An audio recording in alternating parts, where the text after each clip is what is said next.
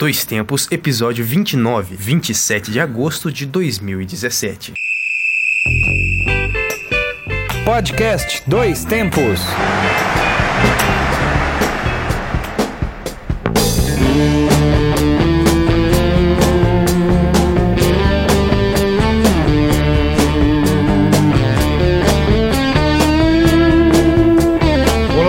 27 de agosto de 2017. Eu sou João Luiz Reis e este é o Dois Tempos, o podcast que leva até você informação, debates, opiniões e o melhor da memória esportiva. Eu sou Alexander Alves e estamos aqui com um novo episódio da série de podcasts produzidos pelo grupo Gabiroba. Agradecemos a você que nos ouviu em nossos programas anteriores e que continuem sempre com a gente. E para quem ainda não nos conhece, fica a dica: ouçam o Dois Tempos. Este e os outros episódios estão na internet. Você pode acessar aí pelo Twitter do Grupo Gabiroba, né? Arroba Grupo Gabiroba. No Facebook, facebook.com.br Grupo Gabiroba. No Instagram, instagram.com.br Grupo Gabiroba. E também no site Medium, medium.com.br Revista Acréscimos. A Revista Acréscimos, que é uma publicação do Grupo Gabiroba com textos variados sobre futebol. Além disso, agora também estamos na Web Rádio União. O nosso programa está no ar todas as segundas, às 18 horas. Acesse a Web Rádio União pelo endereço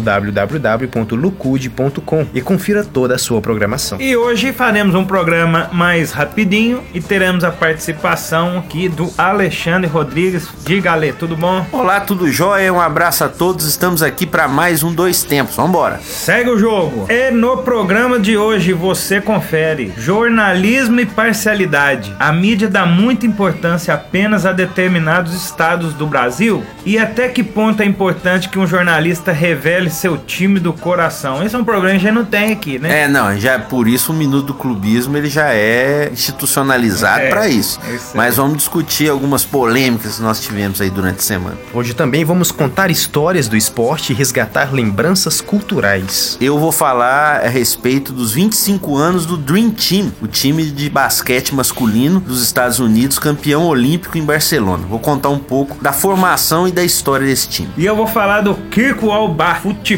medieval praticado na Escócia. Vocês têm que ver que doideira que é esse negócio. Lá pro final do programa a gente já vai contar o que que é esse negócio que eu descobri aqui. Coisa de escocês, viu? Maluco, com Coisa de certeza. escocês, maluco.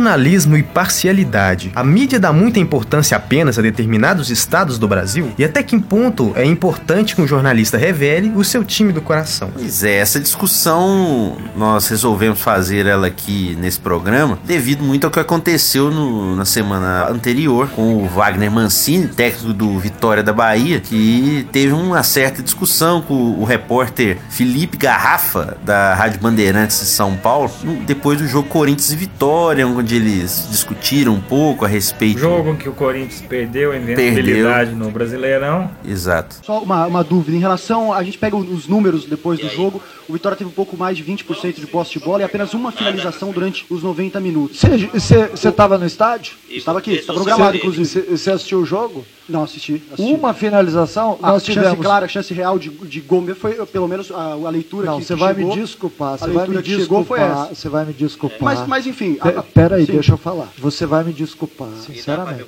Ou você é corintiano Não, não, eu sou jornalista, É? eu sou jornalista. e eu sou técnico. Não, eu, E tá, eu- tudo e bem. eu estava- Você pode contestar os, os números aqui que eu tenho. e- Então pode falar, depois eu falo. E aí eles discutiram porque o repórter fez uma pergunta dizendo que o Vitória meio que só tinha feito o gol e não tinha feito mais nada na partida. E aí o treinador do, do Vitória ficou nervoso, perguntou até se o repórter era corintiano e tal. Até depois descobriram que o repórter era corintiano mesmo, em postagens e antigas. Corinthians dos bons, né? Pois é. Mas o aí dele entregava mesmo. Entregava, mas temos que lembrar que as postagens dele eram postagens muito antigas e também um pouco, né, meio complicado você ficar usando coisa antiga pra ficar atacando a pessoa, mas nem é isso que a gente vai discutir essa coisa virtual. A questão toda é essa questão da parcialidade. E infelizmente, é, bons profissionais às vezes pagam pelos maus. Nem todo mundo é pertencente à prioridade que se dá a determinados clubes, e a gente vê isso no jornalismo, a gente vê principalmente nesses programas que a gente sempre fala aqui, é,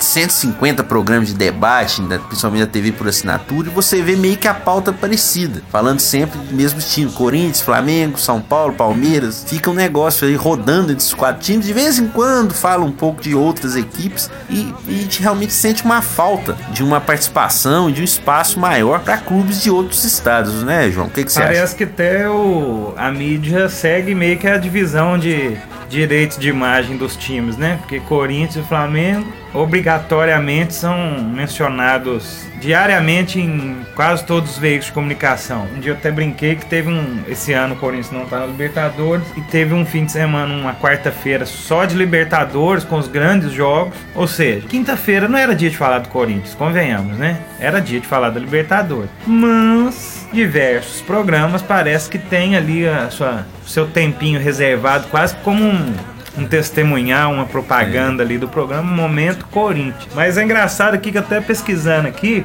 eu achei que isso aí não é só um debatezinho vazio, não. Já vi até foi trabalho aqui do, do Fausto Amaro Ribeiro Picorelli Montanha. Ele fez um- uma discussão aqui, um trabalho acadêmico, parece que é o jornalismo esportivo e imparcialidade, que é o caso do Fla Press, onde eles discutem essa mitologia, esse, esse mito que o Flamengo de fato ele recebe mais, como diria, que um complô midiático a seu favor. Acho que isso aí não não precisa nem de estudo pra saber que isso é fato. Sim, mas é, mas é importante você falar que foi feito até um trabalho acadêmico disso, porque fica aquela coisa, parece, ah, vocês não torcem pra determinado time, e aí vocês estão forçando uma situação. É É, interessante parece que ele, ver. ele isso. fez, ele é da Universidade Federal do Rio Grande do Sul que foi Sim. feito esse texto. Eu acho que, em especial o caso do Wagner Mancini, não foi nem uma questão de ser parcial ou não, foi dar informação errada. Exato. Porque de fato lá o senhor Garrafa, ele apresentou dados,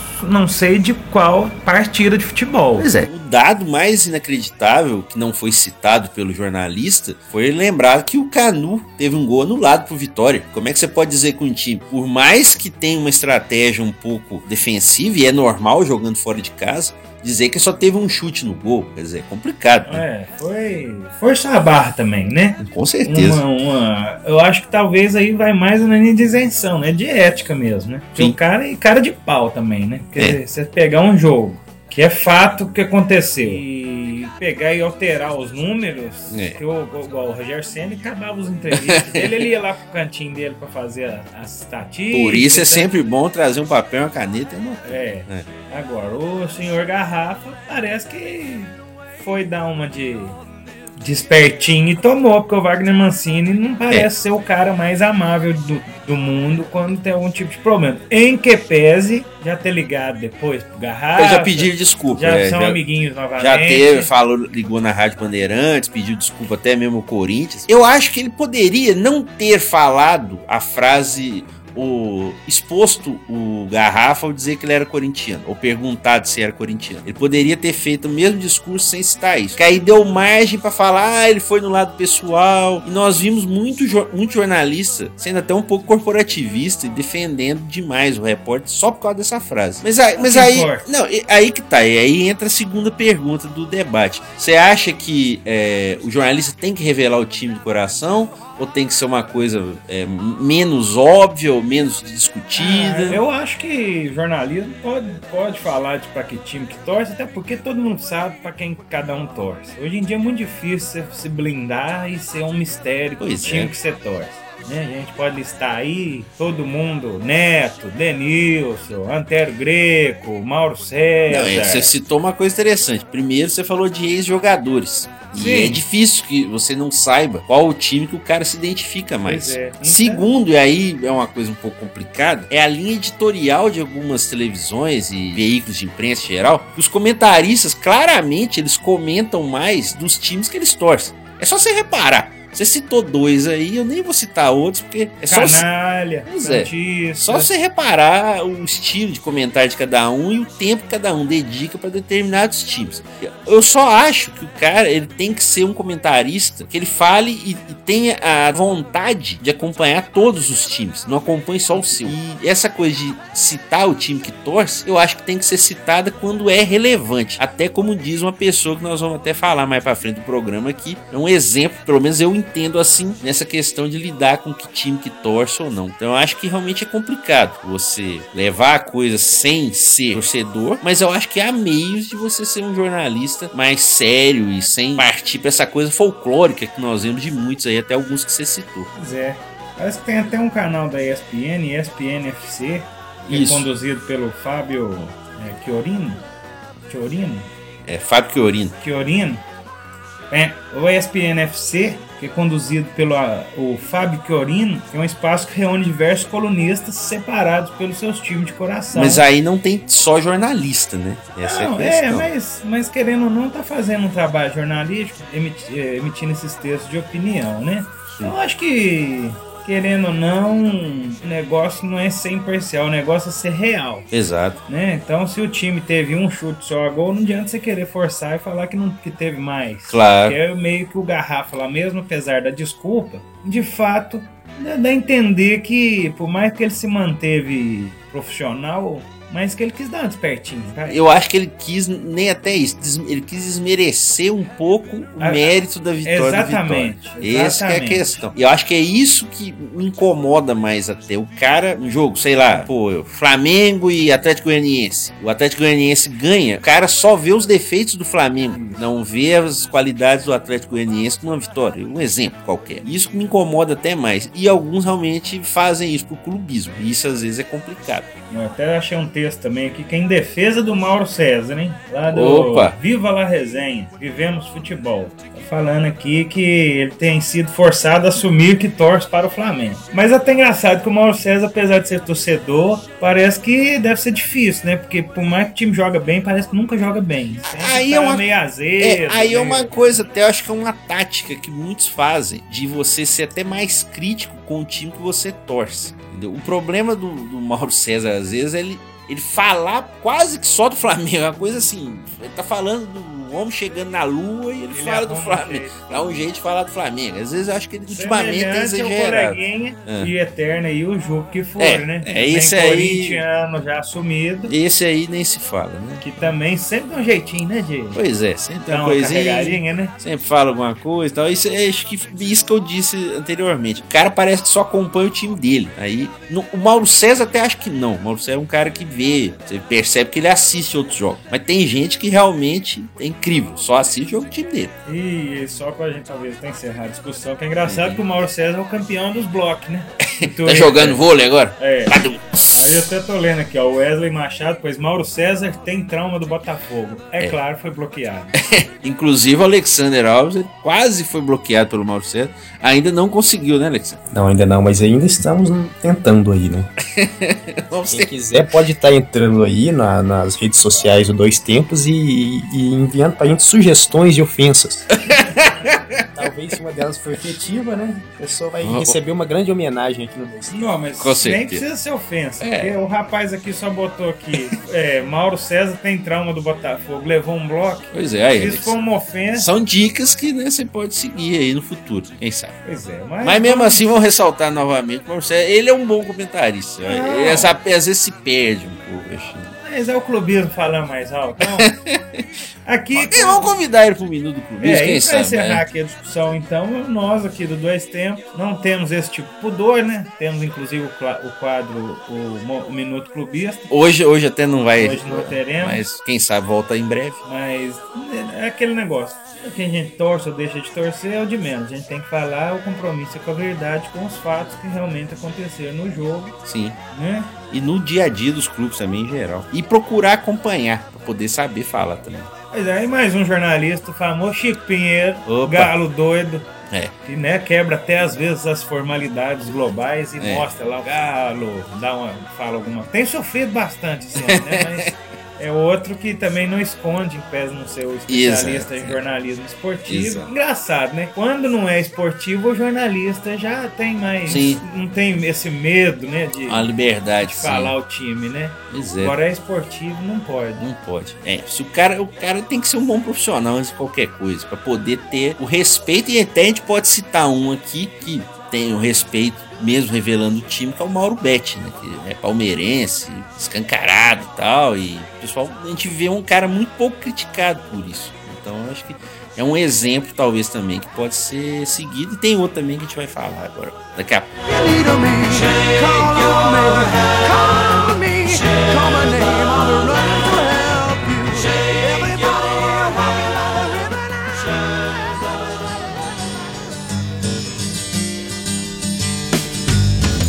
Vamos dar sequência então ao programa depois aí da discussão da, da questão do jornalismo, imprensa e futebol. Vamos para o nosso quadro O Guardião do Tempo.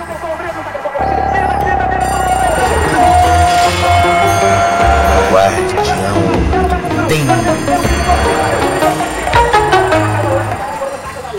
Explicando que o Guardião do Tempo são datas, né, o pessoal aí da rádio E principalmente, isso da Web Rádio União. tá começando a nos ouvir, que são as datas aí mais importantes e relevantes da semana e a gente traz aí para o programa. Fala primeiro aí para nós, Alexandre.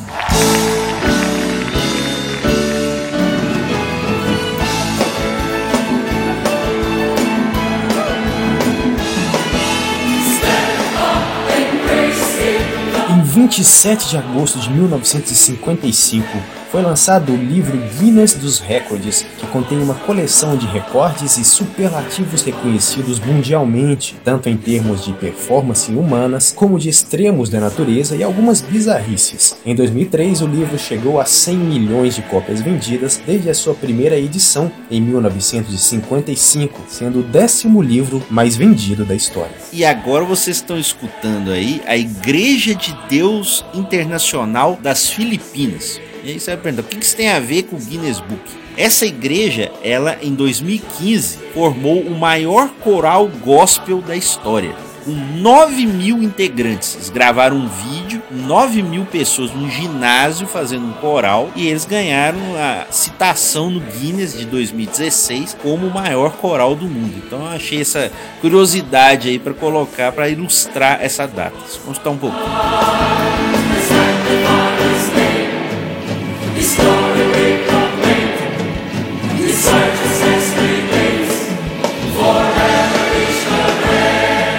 Destacar alguns recordes bizarros. Mas tem também mais aí. A maior dança de mascotes. Aí, ó. 141 japoneses se uniram para um dos recordes mais engraçados né, do Guinness.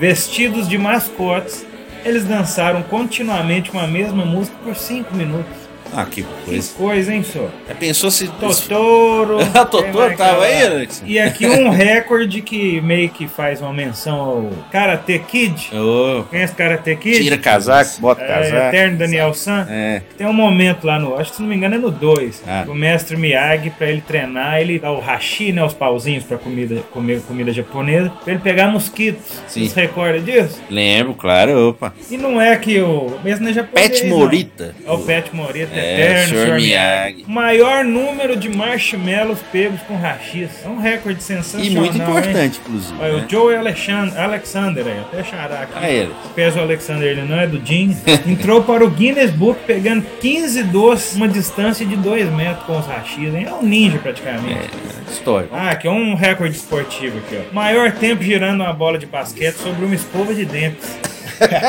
Parabéns aí para o Michael Koch, de 18 anos. Fez isso por 26 segundos, hein? Rapaz. 26 segundos. Segundos. Meu Deus, eu vou tentar esse recorde aqui em casa. Fizer 27, tá, vai entrar no E livro. o último, para encerrar, o maior peso levantado apenas com os olhos. Meu Deus. Foi exatamente isso que você leu. Manjit Singh, da Inglaterra, levantou 23 quilos usando os olhos como apoio. Isso é que eu chamo de olho gordo. Pois é, vamos seguir então. São 20 horas e 25 minutos. Alô, alô, repórter Esso, alô? Professor 20, boa noite. Aqui fala o repórter Esso, um serviço público da Esso Brasileira de Petróleo e dos revendedores Esso com as últimas notícias da UPI desta emissora. Já em 28 de agosto de 1941, entrou no ar o primeiro noticiário do rádio brasileiro, o Repórter Esso. A primeira transmissão aconteceu na Rádio Nacional do Rio de Janeiro, na voz de Romeu Fernandes, iniciando a cobertura da presença do Brasil na Segunda Guerra Mundial. Antes da estreia oficial, o programa havia ido ao ar de forma experimental na Rádio Farroupilha de Porto Alegre. Ele foi ao ar até 1968 no rádio e em 1970 na TV. Na TV ele entrou no ar durante os anos 50 e foi até 1970, como eu disse agora. E a gente vai ouvir agora a última transmissão em rádio do repórter Esso, com o locutor Roberto Figueiredo, bastante emocionado. É um áudio realmente bem interessante, até triste realmente. O repórter Esso, um serviço público da Esso Brasileira de Petróleo revendedores Esso, encerra aqui o seu período de apresentações através do rádio. Boa noite, ouvintes, e feliz ano novo são os votos da Esso.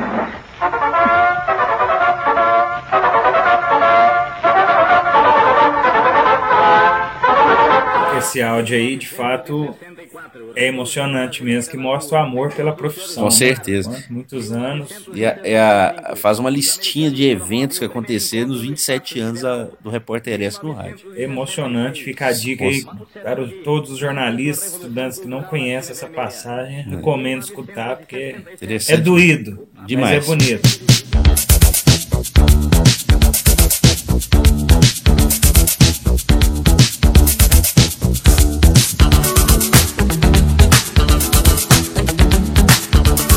No dia 29 de agosto de 1958, nasceu Michael Jackson, cantor, compositor, dançarino, empresário e produtor norte-americano e dono dos direitos autorais dos Beatles. Né? Foi, foi por dado, muito né? tempo, é. Foi muito Foi tempo. por muito tempo. Mas o Paul McCartney já reaviu o. Começou a cantar e dançar aos 5 anos de idade e aos 11 iniciou sua carreira profissional como vocalista dos Jackson's Five, cantando com seus irmãos. Lançou o disco mais vendido da história, Thriller, de 1982. O Michael que nos deixou aí em 2009. Ah, e também há controvérsia, como Elvis, né? Como Muita Elvis, gente também é. já fez teorias. Você procurar na internet, eu tenho muita teoria. Não E o morreu. Michael Jackson tem que respeitar. Não, Eu- com certeza. Tem essa, não. Principalmente esses, os discos, esses primeiros discos dele, Off the Wall também.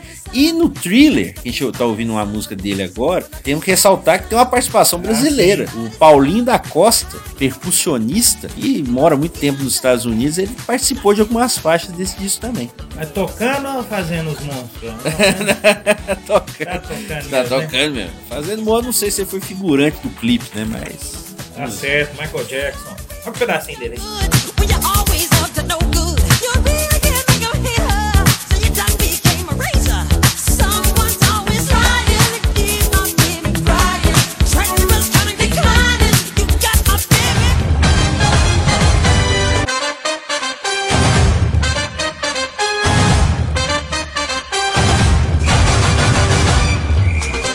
30 de agosto de 1969 nasceu Paulo Vinícius Coelho, o PVC, comentarista esportivo. Sua atuação como comentarista é marcada pelo conhecimento tático e por uma grande memória de fatos e situações curiosas e históricas do futebol.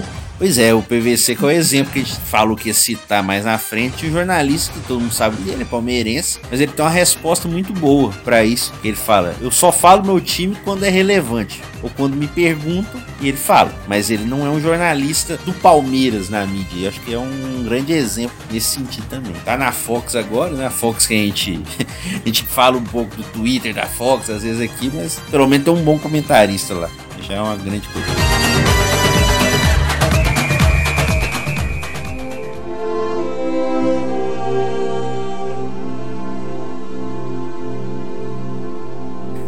E para terminar, já em 31 de agosto de 1969, faleceu aos 45 anos Rock Marciano, lutador de boxe norte-americano de ascendência italiana. Conhecido por seus golpes potentes, Marciano nunca perdeu uma luta sequer enquanto esteve nos rings, sendo um dos poucos lutadores a se aposentar sem derrotas. Teve 49 vitórias em 49 lutas, 43 por nocaute, marca até hoje não superada. Ó, o Rock Marciano, que tem um filme de 1999, foi feito diretamente para a TV e tem até no elenco aí o diretor do Homem de Ferro, John Favreau, lá, o diretor, artista. Um filminho talvez não fez muito sucesso não, mas remete aí a esse grande pugilista da história. Grande mito, realmente. Encerrou a carreira invicto.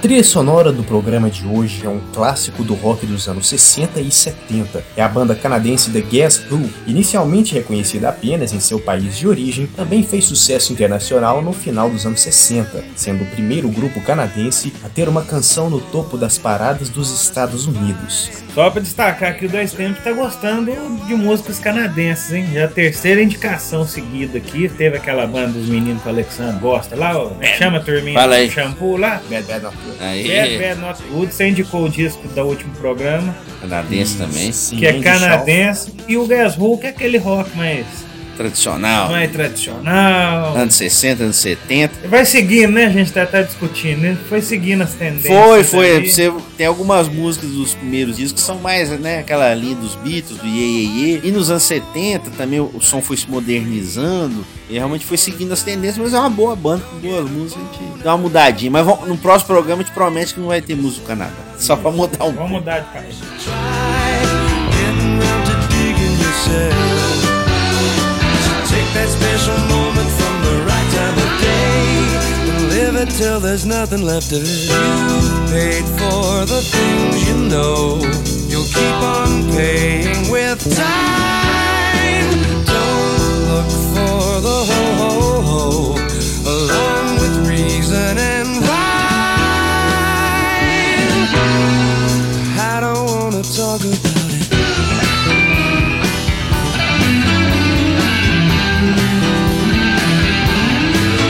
Ô, João, tá sentindo o cheirinho? Opa!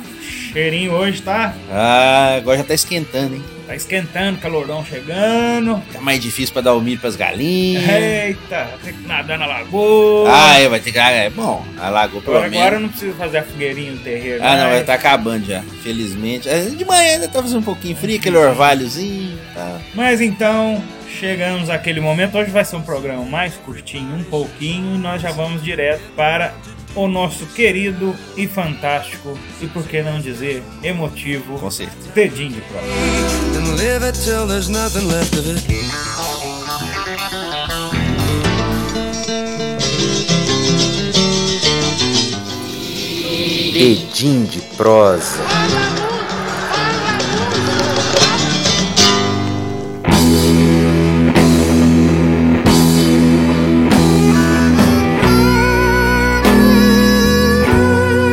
Alexandre vai começar contando a história, talvez o time mais espetacular de todos os tempos. Pois é, tem muita gente, João, que fala que é o melhor time de todos os esportes, talvez. É o Dream Team o do basquete masculino norte-americano, campeão olímpico em 92. Mas para ele acontecer, os Estados Unidos teve que sofrer várias derrotas. E por causa delas que ele conseguiu montar essa seleção. A derrota para a União Soviética, já em 72, foi a primeira marca negativa representativa do basquete dos Estados Unidos. Soma-se a isso a derrota para o próprio Brasil naquela final tão lembrada dos Jogos Pan-Americanos de 87, né, do Oscar, do Marcel. Tá certo que era universitário, mas os Estados Unidos perdeu em casa. E aí, a, marca final foi a Olimpíada de 88, onde os Estados Unidos em Seul ficou apenas com a medalha de bronze. A partir daí, os Estados Unidos pressionou a FIBA, Federação Internacional de Basquete, a aceitar atletas profissionais jogando na modalidade olímpica. E essa mudança aconteceu em 17 de abril de 1989 e numa votação entre os membros do Comitê eh, Olímpico e também dentro da FIBA, a moção em favor da participação dos atletas da NBA foi vencedora por 56 a 13 votos. Então, em Barcelona 92, nós teríamos os melhores jogadores de basquete dos Estados Unidos atuando. O time dos Estados Unidos, montado pelo Chuck Daly, que era técnico do Detroit Pistons, era composto por Larry Bird, Magic Johnson, Michael Jordan, Karl Malone, Scott Pippen, Charles Barkley, Patrick Ewing, David Robinson, Clyde Drexler, Chris Mullin, John Stockton e Christian Leitner. O Christian Leitner é uma figura interessante desse time. O Leitner era o único universitário do time. E ele foi convocado meio como se ser um símbolo da integração dos times profissionais com os times universitários de basquete dos Estados Unidos. Apesar de que no futuro o Leitner não virou um grande jogador, um jogador apenas razoável. E hoje muita gente fala que o Shaquille O'Neal deveria ter sido convocado no lugar dele, que era um universitário também, mas já era um cara diferenciado, um pivô diferenciado. Mas você vê que é um time extremamente forte, não precisava do Leitner para ser campeão. timaço, né? Você vai falando é. os nomes aí, é. E, e aí, né, no time, faltou também um outro nome. Que Poderia ter sido chamado, que era o Isaiah Thomas. Não é o Isaiah Thomas que joga agora, não. No, no Boston Celtics, deve ir agora pro Cleveland. O Isaiah Thomas, original.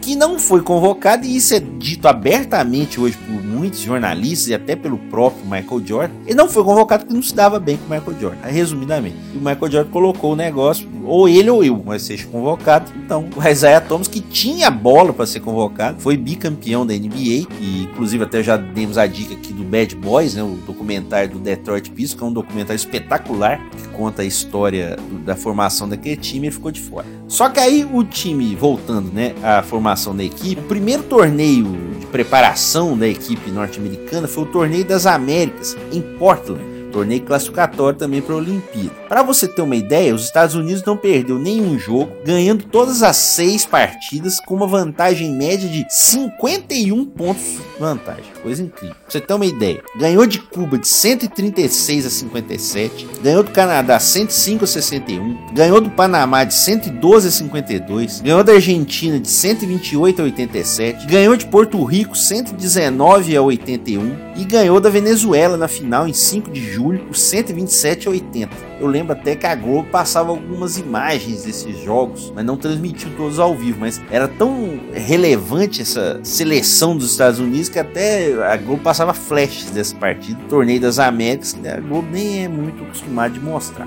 Aí a, a seleção se classificou para a Olimpíada, Barcelona, e a chegada em Barcelona foi um alvoroço. O Chuck Daly, o técnico, ele deu uma entrevista tempos depois, o Chuck Daly até que já é falecido, ele disse: Era como se o Elvis e os Beatles tivessem chegado juntos a algum lugar. Você vê como foi a chegada dos caras em Barcelona. Pra você ter uma ideia como os caras eram popstars, vamos dizer assim, em vez de estarem alojados na Vila Olímpica junto com os outros atletas, eles foram concentrar em quartos de hotel cuja diária chegava até mil dólares dentro de Barcelona, na hotéis mais chiques da cidade. Aí a campanha deles na Olimpíada foi um passeio, como já era esperado. Parecia os Globetrotters. Parecia, em determinado momento, principalmente nesse primeiro jogo é contra Angola. Foi- o time de Angola era um time na época muito é, inexperiente, era um time até meio irresponsável. Começava a arremessar bola de três de tudo quanto é lugar. Só que não aguentou, obviamente. Perdeu de 116 a 48. Fizeram muito. hein? Fizeram muito. Depois, no segundo jogo, eles ganharam da Croácia, 103 a 70. E depois ganharam da Alemanha, 111 a 68. O quarto jogo dos Estados Unidos na Olimpíada foi contra o Brasil. Você vê. E o público que assistiu o jogo no ginásio de Badalona chegou-se até a surpreender quando Paulinho Vilas Boas fez uma bola de três e abriu o placar pro Brasil. O Brasil, Brasil chegou a liderar. Ficou com uns 15 segundos de- menos, né? É, não, ficou 7 tão, não, segundos, né? é, ficou até um tempinho maior. Por breves 5 minutos, o Brasil manteve um equilíbrio, mas já aí já tinha perdido a liderança. Porém, o placar final foi 127 a 83 para os Estados Unidos e ganharam o jogo, obviamente. Depois disso, jogou contra a Espanha, ganhou de 122 a 81. Classificando então para as quartas de final, ganhou de Porto Rico 115 a 77 e nas semifinais eliminou a Lituânia 127 a 76. E aí na final enfrentou novamente a Croácia, já tinha ganho na primeira fase. Faltando 9 minutos e 44 segundos para o final do primeiro tempo, a Croácia ainda estava na frente. Foi a maior desvantagem no jogo mais complicado que os Estados Unidos tiveram. Porém, nesse momento, melhor dizendo, a Croácia está ganhando de 25 a 23. Porém, os sonhos logo acabaram, os sonhos croatas. O Michael Jordan marcou 22 pontos nesse jogo, enquanto o Charles Barkley incestou 7 de 8 lances, de- de 8 arremessos que ele teve na partida. Enfim, então, o Dream Team caminhou para uma vitória tranquila, já depois desses minutos iniciais, ganhou de 117 a 85. Quer dizer, a Croácia foi o time que fez mais pontos, os Estados Unidos fazendo 85. Os Estados Unidos, então, terminaram a campanha olímpica com 8 vitórias em 8 jogos, com uma vantagem média de 43,8 pontos, com uma média superior a 117 pontos por partida, com a sua defesa permitindo apenas 73 pontos dos, adversários. E uma coisa curiosa também, o Chuck Daly não pediu nenhum tempo durante o. Pra quê? Em oito jogos não pediu nenhum tempo. Né? É, pra quê? Né? Nem precisava. E uma outra coisa que eu acho que talvez a mais inacreditável desse time. Você viu que eram 12 convocados. Você tinha o Leitner, que era o café com leite do, do time. né? Café com leite? É, café. Opa! Café com leite, exatamente. E não foi programado isso aí, não. Aconteceu, é bom lembrar, senão é programado. Então você tinha 11. O John Stockton, que era o armador da equipe, ele quase não jogou Olimpíada porque ele tava com problema de tornozelo. Ficou quatro jogos fora. O Larry Bird já era um pouco veterano e tinha problema nas costas. Tanto é que ele ficava deitado quando ele tava fora, na reserva. 6 metros de altura. Pois é, ficava. aquele louro. Pois é, o grande nome do Boston Celtics. Ele não aguentava de dor nas costas, ficava deitado quando ele estava fora do jogo. E o Magic Johnson, ele tinha um problema óbvio muito maior, que era o vírus HIV. E em 92 era um problema que chamava muita atenção. Nós já até contamos aqui no Dois Tempos, número 2, essa história. Vocês podem procurar lá no mixcloud.com.br Grupo Gabiroba, você quem quiser escutar. Quer dizer, você tinha pelo menos quatro jogadores com problema. Quer dizer, os Estados Unidos foi campeão basicamente com oito jogadores. Não, e com e É. os quatro maiores, talvez, ali do time. É, junto com o Michael Jordan. É, né? Michael Jordan. Mas tanto é que o time tinha uma rotatividade é, boa que o cestinha da equipe não foi o Michael Jordan, foi o Charles Barkley. Na média, ele fez 18 pontos por partida. E só pra fechar, o último detalhe, o mais inacreditável, e aí não tem imagem, e não é uma coisa muito divulgada, é que esse time perdeu um jogo. Só que foi um jogo treino. Eles perderam um jogo treino para jogadores universitários dos Estados Unidos, alguns jogadores que depois vieram jogar na NBA, como Grant Hill, Chris Webber, Penny Hardaway. Eles perderam esse jogo treino, o Dream Team perdeu de 62 a 54. Mas, obviamente, é aquele negócio. Quando tava valendo, o time deitou e rolou. Você tinha também um certo respeito dos adversários, talvez eh, não atacavam tanto, não tinha ainda qualidade para poder eh, enfrentar essa equipe eh, norte-americana. Mas sem dúvida nenhuma, esse verdadeiro Dream Team de 92 é talvez uma das grandes equipes, talvez a maior equipe da história dos esportes. E realmente, há 25 anos vai eh, fazendo cada vez mais história, a gente lembra com muita saudade. E o, esse time também manteve a hegemonia dos Estados Unidos ainda muito tempo depois, né? Do Dream Team, né? É, só foi perder em 2002. É. Só foi perder em 2000. Claro que não com os mesmos jogadores. Aí os Estados Unidos depois começou de novo a mandar alguns jogadores, não os principais, tá? Aqui no próprio Brasil, eles, acho que teve uma polêmica, eles não mandaram Não perdeu. É, não, aqui no as Brasil. Olimpíadas do Brasil, É. acho que não veio o- LeBron James nem LeBron o James. Stephen Curry. que seriam os mais. É, mas mesmo assim aqui ganhou, claro, com algum sufoquinho, hoje a diferença eu acho que é menor entre as seleções, mas aqui ganhou fácil. Ele perdeu em 2002 para Argentina, e em 2004 também a Argentina foi medalha de ouro na Olimpíada, é uma história até que a gente pode contar em outros programas aí. Mas realmente os Estados Unidos, esse time de 92 ele entrou totalmente para a história.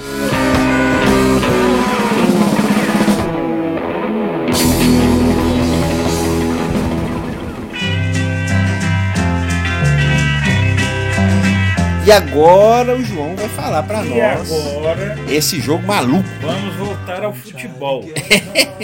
Esse É um aqui eu diria que talvez seria um futebol raiz mesmo. É, raiz da raiz mesmo, impressionante. Raiz da raiz. Com certeza. O famoso. Eu, eu confesso que eu nunca tinha ouvido falar. Mas aqui a gente fazendo as pesquisas para o programa, chama Bagame. Bagame. Sim, é um nome meio estranho, né?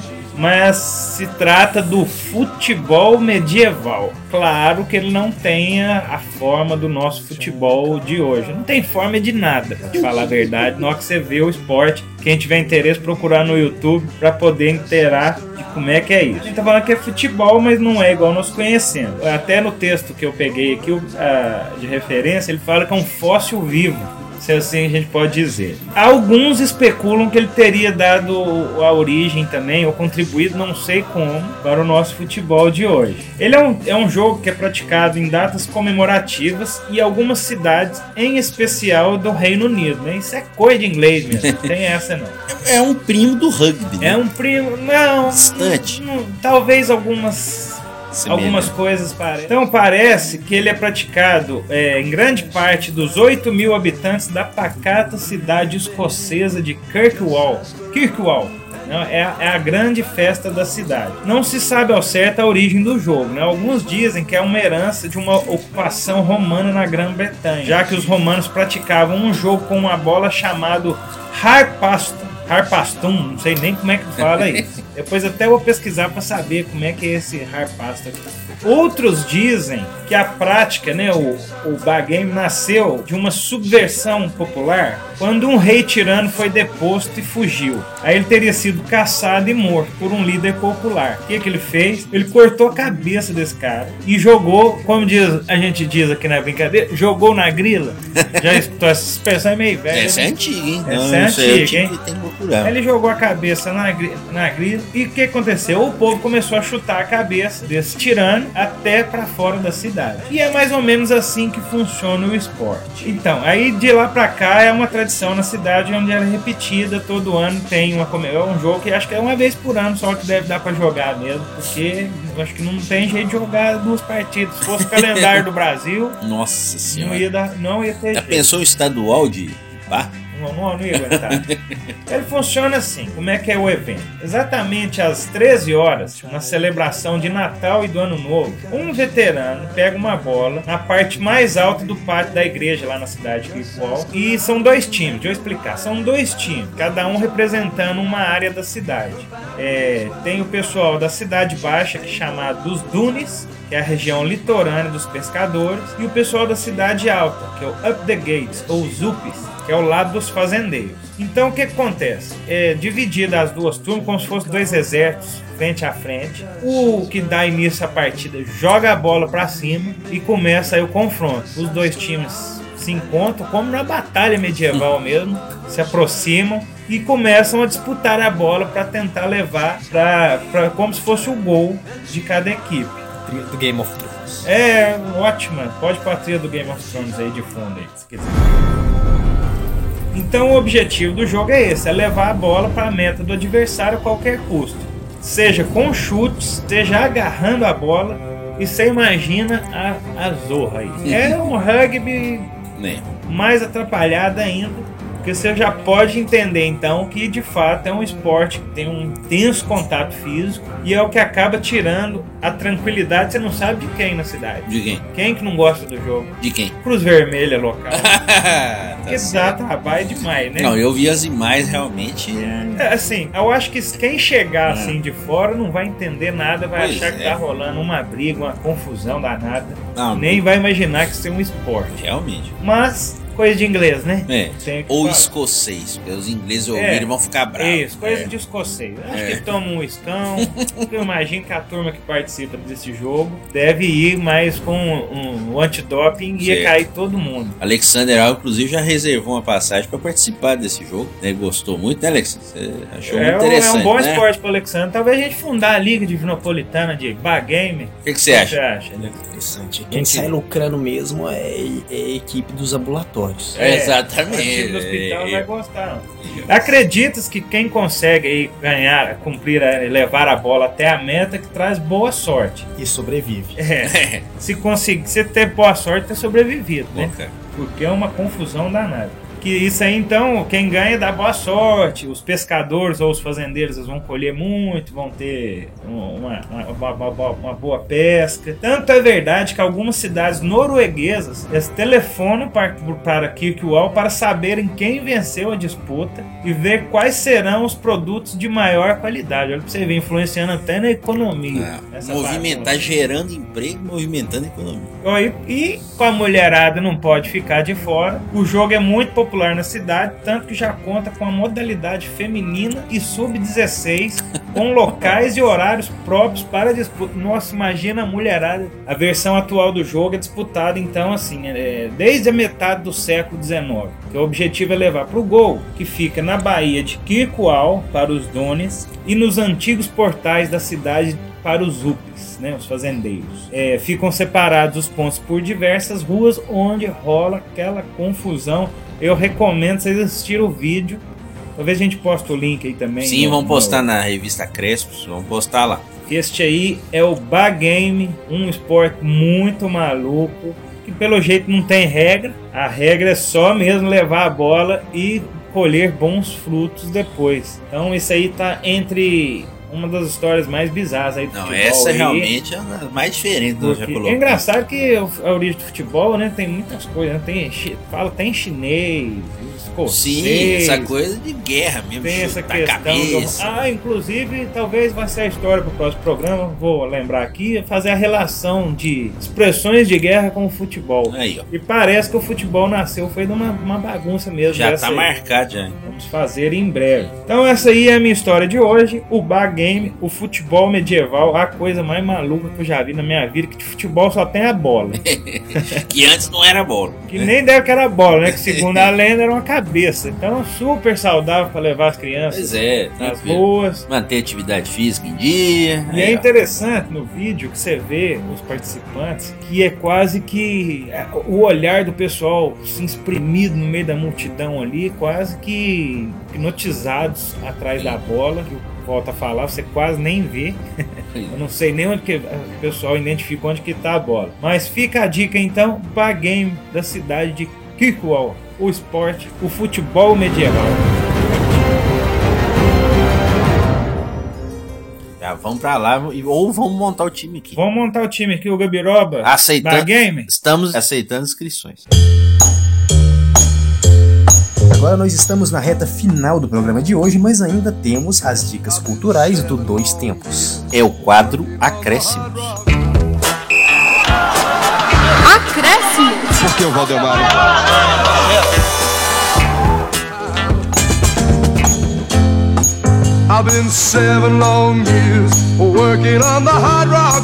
Hoje minha dica é um filme. É o filme Maldito Futebol Clube, de 2009, dirigido por Tom Hooper, inspirado no livro de David Pierce. Esse filme ele fala um pouco da história do Brian Clough, interpretado pelo Michael Sheen. O Brian Clough era um treinador do Derby County que depois de fazer um certo sucesso no Derby County, ele foi contratado pelo Leeds United para substituir o Don Revy, que tinha ganhado muitos títulos no Leeds United e foi para a seleção inglesa em 1974. E o Brian Clough foi pro Leeds substituí-lo, só que ele tinha uma certa rivalidade com Don Revy. E aí conta a história da passagem dele no Leeds United. Eu nem vou falar muito mais do que isso. O filme é muito interessante para quem gosta de futebol, ver essas rivalidades entre os treinadores. Então é muito interessante para você ver realmente como funciona um ambiente de clube e realmente para quem gosta do esporte é muito interessante. Já tem o livro também, mas o filme fez muito sucesso com o Michael Sheen no papel principal. Então minha dica de hoje é o filme Maldito Futebol Clube de 2009.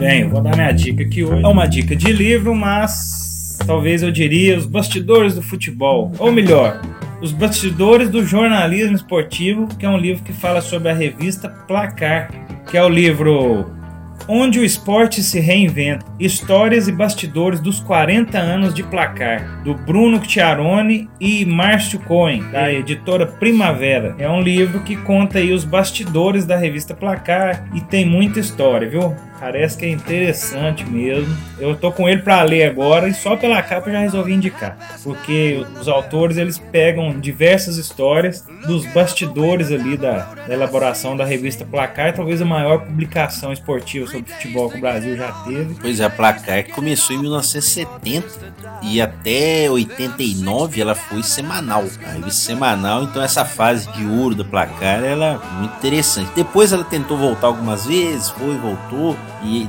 talvez nunca mais foi a mesma coisa, apesar de manter-se por muito tempo sendo mensal. Mas essa fase realmente histórica da Placar é muito interessante. O livro parece ser muito, muito bom mesmo. É, daí ele resgata bastidores de reportagens memoráveis em fotos históricas e depoimentos inéditos de jornalistas como Carlos Maranhão, José Maria de Aquino, Michel Laurence, Juca Kifuri, Celso Quinjô, Marcelo Rezende, Lemir Martins, Ari Borges, Alfredo, a galera toda aí. Exato. Todo mundo, PVC, que nós mencionamos Também. agora há pouco. Também foi um dos, dos grandes participantes aí da revista Placar. E André Rizek, o homem do Twitter.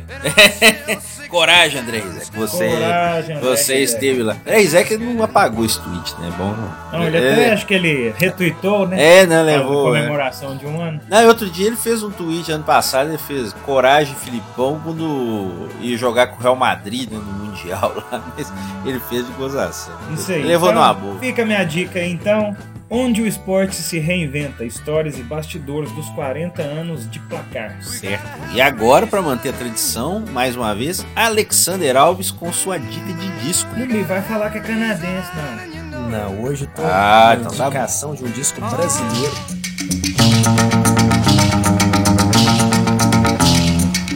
E um- uma obra do grande Pedro Santos, um dos grandes músicos, artistas quase esquecidos aqui na história da música popular brasileira. E é o grande disco místico de Pedro Santos, como descreve o G1, Krishnanda, de 1968. Essa é uma das raras obras-primas da música brasileira que caiu no esquecimento durante anos, antes de ser redescoberto no início dos anos 2000. Pedro Santos foi participante da Orquestra Tabajara de Maestro Severino Araújo.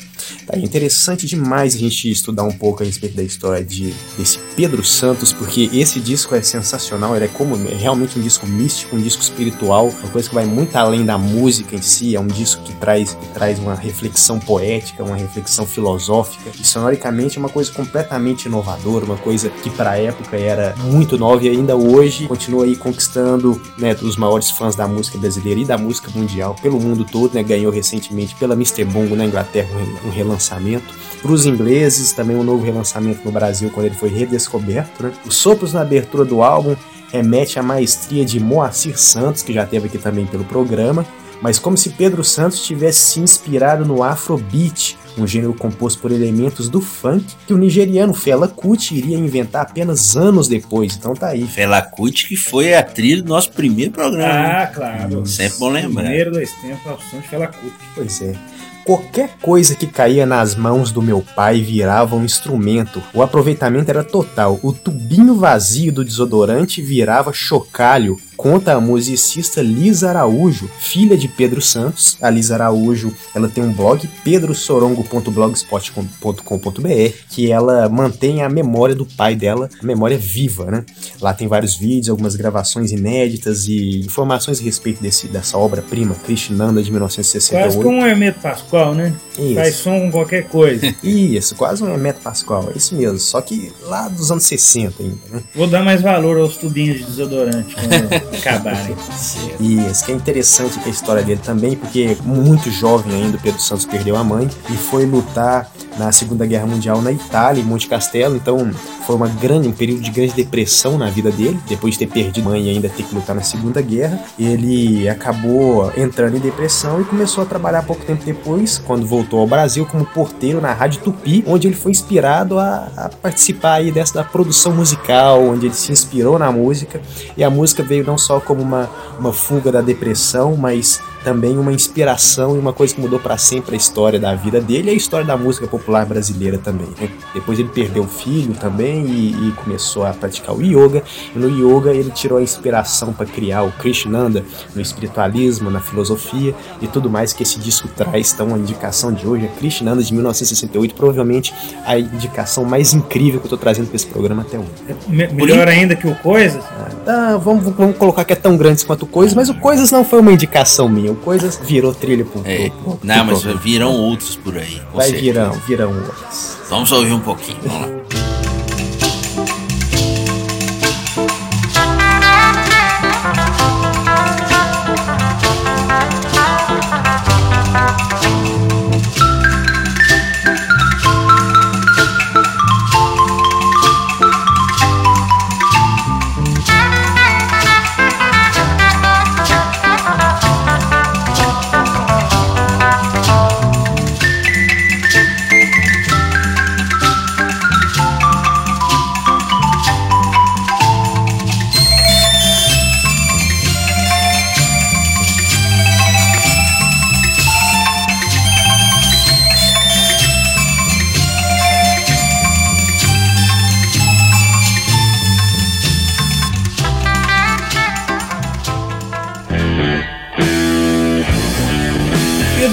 Está nos acréscimos, mas ainda dá tempo de tocar a musiquinha saideira aí antes de começar o programa dos Meninos Esporte em Ação daqui a pouquinho. O que, que vai rolar hoje, Alexander? Hoje nós vamos homenagear a cantora cabo-verdiana Cesária Évora, que faria 76 anos no dia 26 de agosto. Ela nos deixou em 2011. Uma grande intérprete que começou até tarde sua carreira, mas conquistou grande reconhecimento. Vamos ouvir Sodade.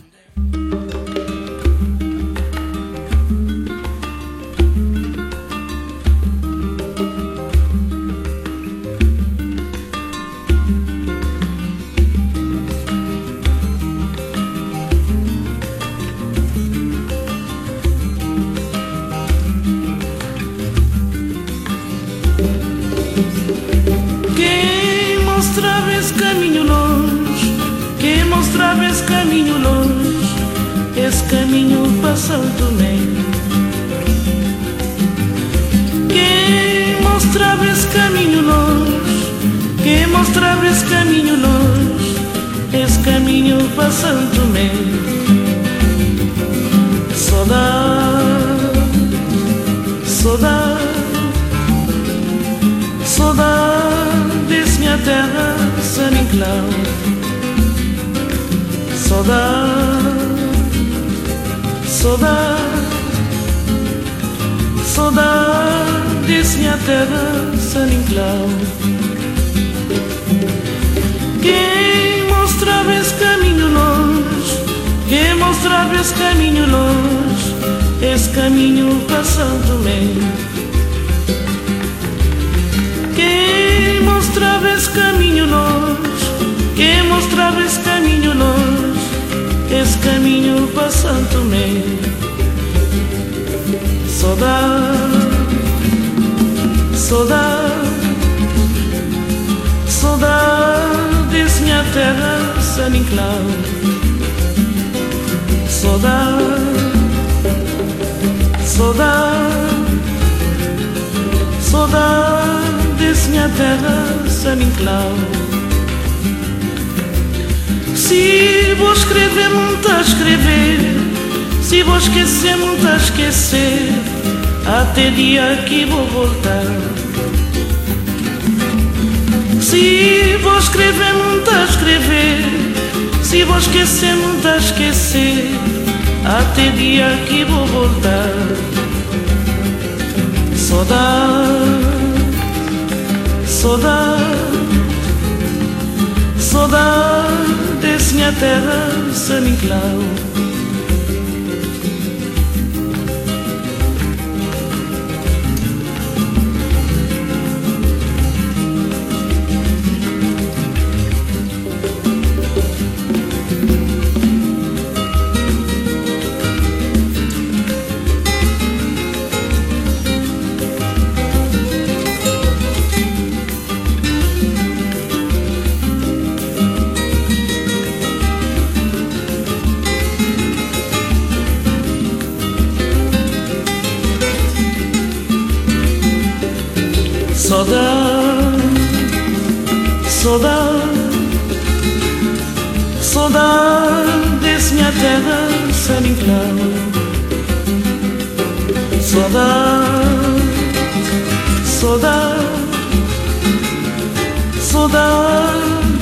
Terra, San Inclau.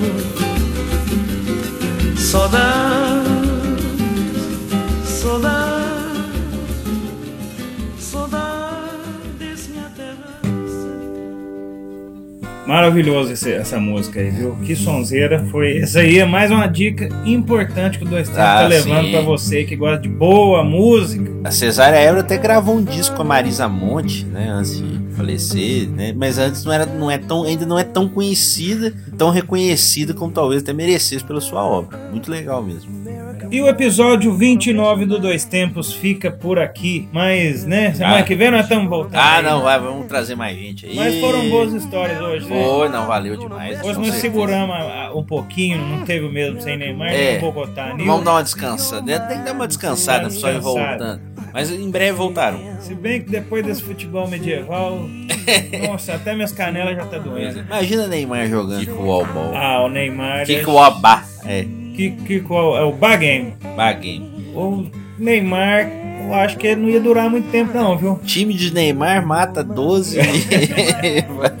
Impressionante. Então vamos lá. Então vamos agradecendo aí a todos que nos acompanharam aí pela Rádio Web União e pela internet também. Compartilhe o nosso podcast nas redes sociais. Você ouviu, conte para os colegas e espalhe aí por aí. Lembrando sempre que o programa está postado no Twitter do Grupo Gabiroba, arroba Grupo Gabiroba, no Facebook, no site Medium, medium.com.br Revista Acréscimos e agora também no Instagram. E reforçando aí, um grande abraço aí que nosso programa é transmitido todas as segundas-feiras às 18 horas na Rádio Web União, onde você acessa pelo site www.lucude.com L-U-K-U-D.com Lucude. E depois do nosso programa, emendando aí de primeira, já pegando de primeira o pessoal, o Aleph mais o Marcelo, com o esporte em ação, ficando aquele abraço para os dois. Isso. O Dois Tempos de hoje foi gravado no estúdio alternativo do grupo Gabiroba e teve a apresentação de Alexander Alves e João Luiz Reis. E os comentários do enciclopedista, senhor Alexandre Rodrigues. Trabalhos técnicos e sonorização de Alexander Alves e Júnior Quemin. Redação de Alexandre Rodrigues e João Luiz Reis. Dois Tempos é uma produção do grupo Gabiroba papá.